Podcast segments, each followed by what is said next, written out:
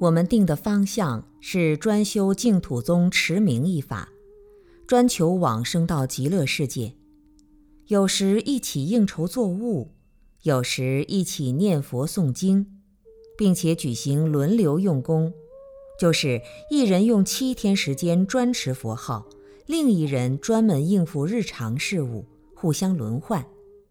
见或读些净宗典籍，我主要读了《念佛法要》《印光大师文钞》《净土十要》《净土五经》《楞严经》和《法华经》等，如此生活了一年左右，在修行和身体方面都有明显的进步。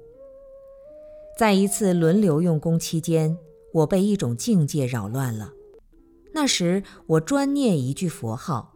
从早晨睁眼到晚上入睡，不干任何事物，只顾一句洪名。我念到第三天晚上，从入眠至次日天亮，佛号未断，如一刹那间便已过了一夜，而且精神爽朗，前所未有。当时我动了一念：难道入定了吗？但马上又回到念佛上来了。可是第四天晚上情况就不一样了，一躺到床上，还默念着佛号，见到有一穿红衣小褂的男孩，一拳将卧室窗户的玻璃砸毁了。我随即对他说：“有事说事嘛，为什么要打玻璃呢？”他根本不听，伸手掐住我的脖子，另一手按住我的胸部，顿时呼吸就有了困难。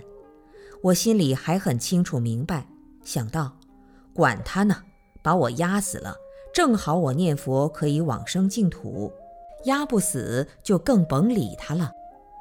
但我刚念到第六声佛号时，实在忍不住了，便惊叫出声，直到达寿法师听见了，跑过来推我一把，那红衣小孩才消失在夜空中。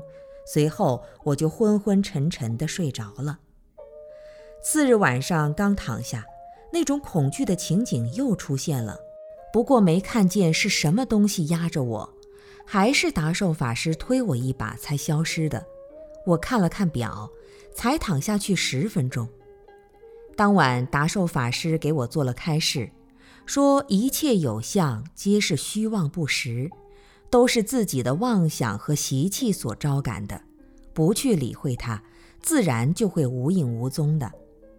那晚我真的有点害怕了。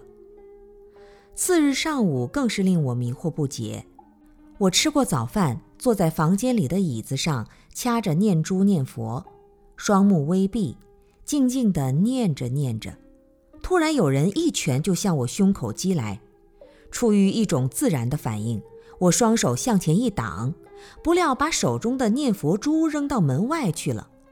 睁眼一看，根本没人。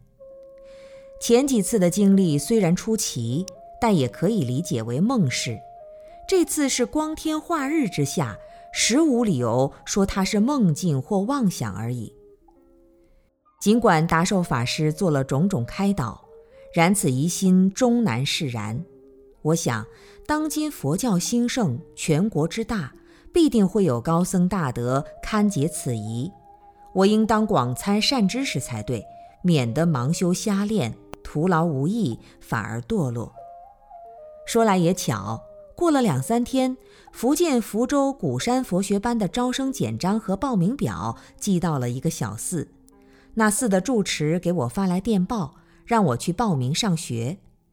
正在焦虑时刻，得此消息，如鱼得水，欢喜踊跃，遂辞别了达寿法师以及诸位师友，往福州鼓山去上学了。